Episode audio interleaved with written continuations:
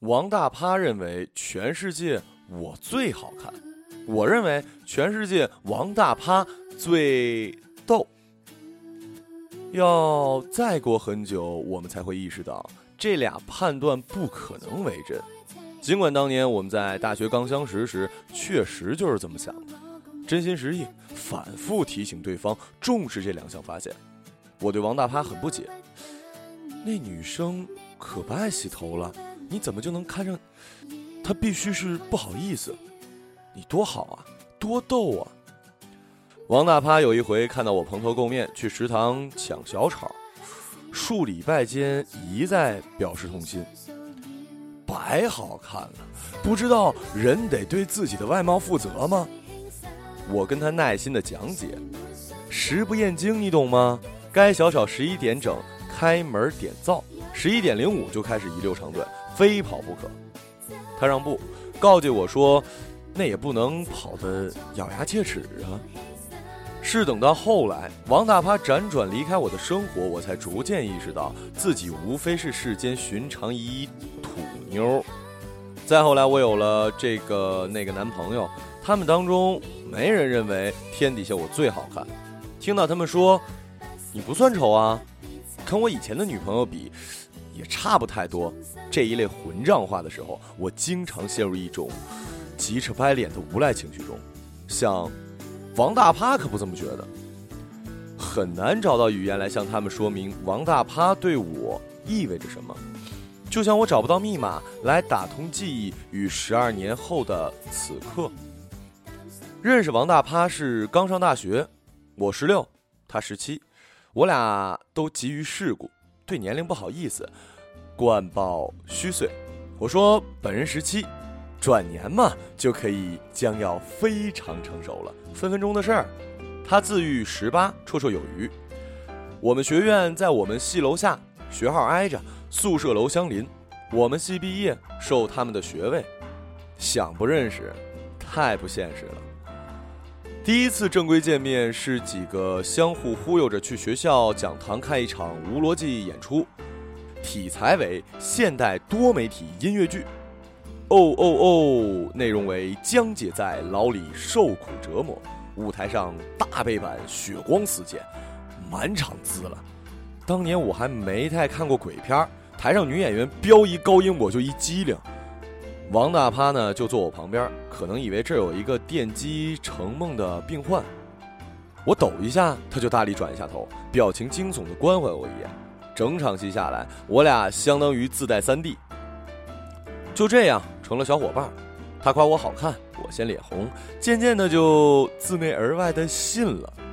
他擅长在夸我时脸上带一副震惊的表情，潜台词是：不能够啊，不会是真的吧？我不信才怪呢。我最初是在嫌他现眼时讽刺他，你够逗的呀，然后觉得他不是可笑，是可乐。直到打定主意认为整个校园里没有谁比他更有意思。后来我想，大一那年其实还真是我们俩本来已经相当普通的人生中，我比较难看，他也不擅长逗人开心的一年。十七岁时的大多数事儿我都不记得了。秋天很快变成冬天，北京频繁下雪，冰化时我的亲人检查出一种晚期癌症。他们住在王府井的台湾饭店，每周有三天或四天。我走出四十五号宿舍楼，五分钟走到小南门，转弯过马路。海龙大厦下面的披萨饼店刚改成肯德基。海淀站有三路公共汽车到西直门，一路车到西单，任何一辆都能把我带到地铁站。我不太在乎快慢，在王府井站下地铁的人多嘈杂欢快。去多了，我就忘了自己是去哪儿，做什么。出地铁站的时候，往往也没由来的高兴起来。病人入院后，我经常住在宾馆，有时在房间里翻书字机器人，有时在楼下待着，也没零用钱买饮料。在大堂咖啡厅待到脸皮实在扛不住，我就去门口坐着，玻璃外的看夕阳景。王府井小摊儿更换的极快，从炸鸡摊到烧烤摊一片空荡。到又推出来烤台湾香肠的透明机器，就是一个多月的事儿。我想以后要做挑战杯论文，兴许可以写这个，但始终打不起精神去玻璃另一边做摊主访问。那时吧，我不太回学校上课，但也拒绝去病房。王府井一带的电线杆上时常贴有协和医院号贩子的小广告，蓝笔写电话号码，红笔写科室名字。我觉得颜色不对，贴小广告也不对。有一次突然生气，拿自己笔给涂黑了。原先王大趴叫我短信之王，那个学期一天天过得很快，干燥的像沙。我感到华丽课本与小吵构成的生活已经颇远，越来越少和同学联系。王大趴当时在忙什么，我渐渐的也不知道。就像那段时间，我不清楚系里的课程内容，以至于偶尔回到学校时，系里教授看到我出现，相当惊讶，说以为我已经出国了。在不大用电话的那段时间里，我快速把自己转型成为邪行，白天在消沉中看杂志、记段子，晚上把他们当做真实发生的事儿，娱乐我那些最常哭，后来每每在离开病房、压抑与劳苦后，忙于释放对彼此指责的家人，告诉他们我今天回学校上课，有一教授特好玩。有时候不经意段子就讲重了。我吓出冷汗，连忙添油加醋，找出新的故事，但他们好像也听不出来。后来我觉得这么自我隔离在酒店房间不是个事儿，得像家人一样，有个每天重复的日程表，才能感觉到自己不是闲人。我就每天上午跟着家人一起出门，说我坐地铁回学校了，其实是去东方广场逛街、吃冰淇淋当午餐。那个春天，我将东方广场繁多楼层中店铺的位置。次序铭记于心，现在仍然记得。有一个下午，我在一家店里打发掉大把的时间，交款时看见王大趴和一个我很脸熟的女生走进来。我想，哦对哈，他最近忙着恋爱呢，好久不联系了。我别过脸，在款台磨蹭了一会儿，见他女朋友拎了几条牛仔裤进了试衣间，过了半分钟，从里面伸出一只手臂招呼一下，他也跟进去了。我心想，小子够有出息啊！晚上我给他发短信说：“你他妈生活够不检点的呀！”不对，那时我还不说脏话，估计没有他妈二字。他是否回了？回了什么？我忘了。以寻常眼光来看，他和我各自谈起恋爱是一种青涩的、微微暧昧的退化，或者是进化，为保有距离的纯洁友谊的标志。在我看来，假如是真的，那多亏了一系列事件的时间轴。他出现在我被动选择的迅速成长之前，认识他之后的那段时间，我正开始对生死之间打过了很多润滑剂的微妙齿轮产生既熟悉又恐怕的感觉。这令我对当时已有的朋友有不愿言明的依赖，令异性友人之间的交往。具备了区别于男女关系的深度，因此才会有十二年来的地理遥远、时间浸透，我却只觉得和王大趴在十七岁之前相识愈来愈有其重量。或许同样重要的是，带着消毒水气味重新回到学校的我，难以再无忧无虑。当我感受到世界的断裂，仍然在青草丰美的校园里欢实的闹腾着的王大趴，是让我体会到世界连续感的少数人之一。他是我生命中持续的存在，是我所眷恋的少年时不纯是一场虚幻的证明。我不知道我对他而言是否也是某种证明。大学后期开始的几年中，执迷于各自生活的我们不大联络。期间极少见面。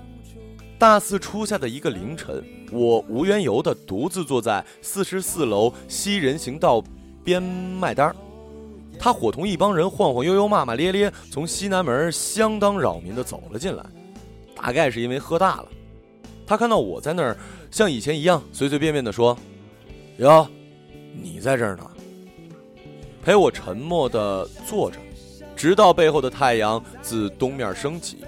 天明之际时，阳光像烟，太阳将清透近而柔亮的光逐次投射于遥远而不可见的北京西郊群山树林儿、海淀旧时帝王庭院。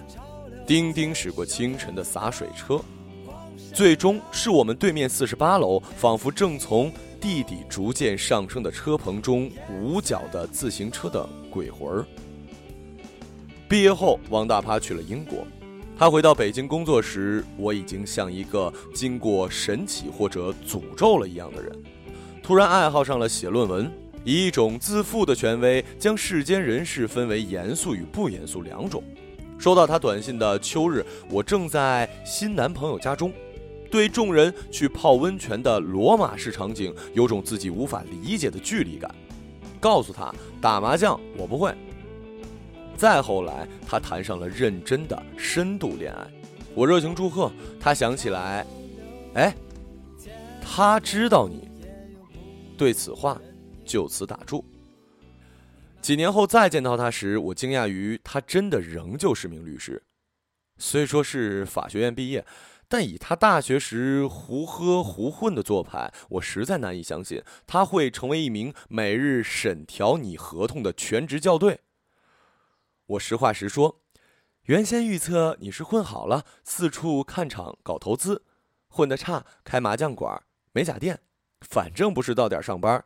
谁能想到你一直当律师、文字工作者呀？英语你会吗？你？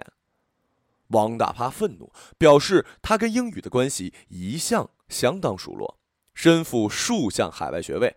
是一名通常大举抱怨、偶尔任劳任怨的典型京城优秀律师。我说，大学时候要是早知道你这么规矩，说不定我就追你一下。当年觉得你必须是个混子呀。哼，幸好你没追求，咱这么熟了，你要硬追我也不好拒绝你，但我心里得多堵得慌啊。重新见到成年版的王大趴时，我发现此人脉相颇有提升，作风十分洋派，健身成魔，喜好一字一顿的评价生活、韭菜、妇女为特别好，铿锵有力，意气风发到了洋洋得意的程度，令我也感到相当有面子。有一回我去探望他，他抱着赈济博士生的灾民慈悲，带我吃了菜谱辉煌的金砖牛排馆。离开的时候，王大趴提醒我带好随身物品，溜出一句：“别忘了你的兜子。”此人平素午餐只叫沙拉，晚餐只慢饮红酒的高端形象瞬间崩塌，得对我大举贿赂或者加以刺杀才能封住我的嘴。不贩卖自己见证过的那些少年时深入泥土的故事。十二年过去，今年春天，白羊座律师王大趴三十岁。我现在不叫他的名字，改称大趴，是由衷的祝愿，希望他能早日升上合伙人，当 partner。我写过几个以律师为男主角的小故事，特想写个像他的。头发抓得立体，西装穿得笔挺，精神抖擞到近于嘚瑟的那种。可惜一位倍儿精神的律师，怎么想怎么像喜剧角色，下一秒必须踩香蕉滑倒，不然人皮面具就该被狗咬，露出森森的白骨。我从没写过像他的，不过我写的那些废柴呀、虐待狂啊、受虐狂啊、自恋狂啊、争上游的律师有一个共同特点。在三十岁砸过来后，闪电生趴，算是我对王大趴的美好预言。实际上，如今我们早已很少见面。我宁愿不见到王大趴，以免情绪上上上下下乱飞，丢掉我新近培养出的那种适合中年妇女戴在脑门上不动声色的尊严。自那个关于协和医院的春天以来，我家再没人叫我小名，好像我已经合理合法的长大。新的我。他装不下了，我的小名有时出现在家人邮件的开头，走完一个冒号的过场，就被“你一切好吗”之类的问题中的第二人称词代替。能听到他由人说出的仅有时刻是看到王大趴在饭桌上。他在我十六岁的时候认识我，他始终诚心实意的觉得我还叫那个名字，再自然不过的叫我。到这种时候，我就会想哭。我就会想在很多人的饭桌上扯住他聊天就变成别扭的人。幸而和王大趴一起吃饭的机会越来越少，我哭的不多。成年以后，我们是纯情的小伙伴，不进苟且，走天真路线。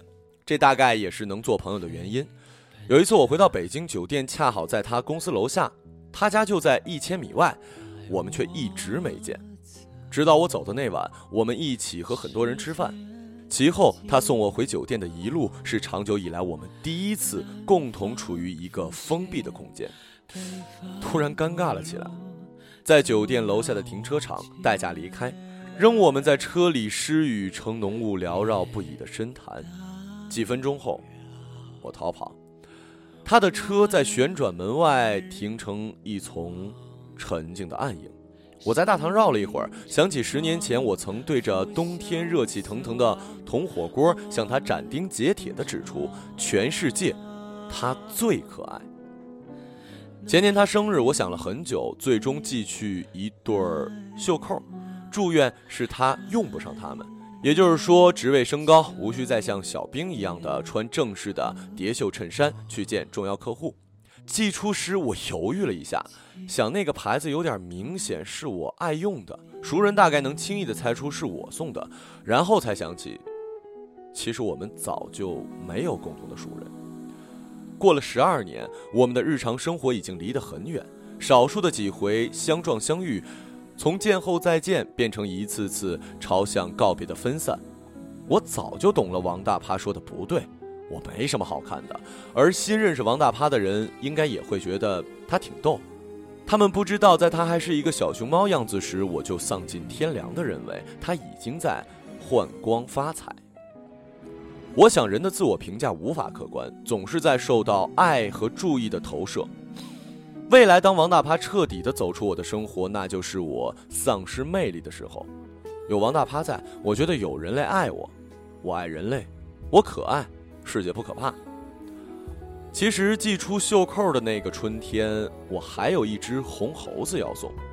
王大趴曾经告诉我，他小时候妈妈从迪斯尼乐园给他带回一只红色的毛绒猴子玩具，他喜欢极了，表弟也喜欢。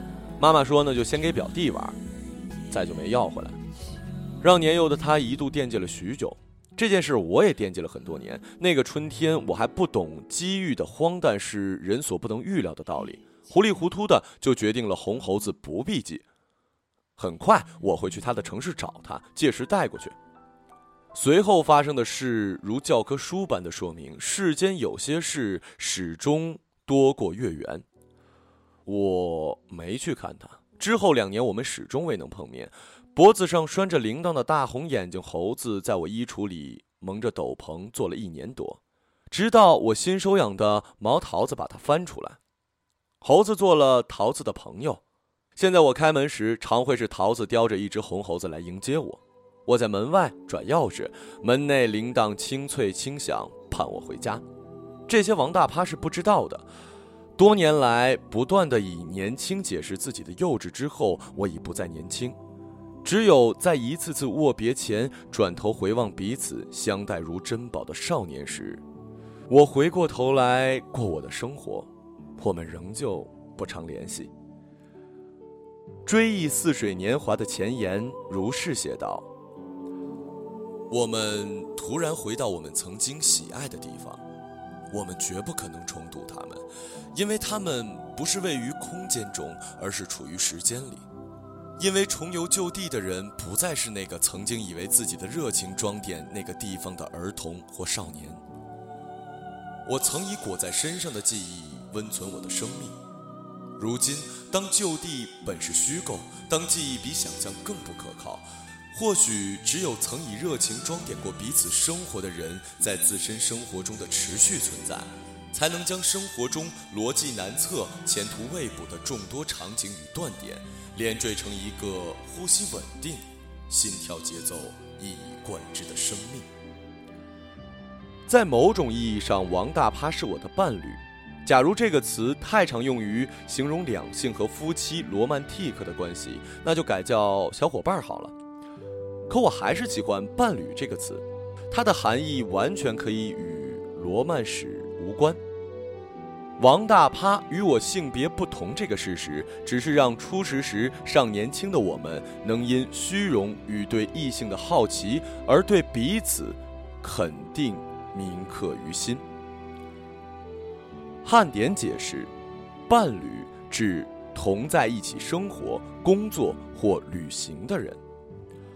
我想和王大趴一起长大是一场旅行，路程中不时看见他，是与我动能的福气。王大趴在无法复制的奇遇偶然下，与我一起若即若离的长大。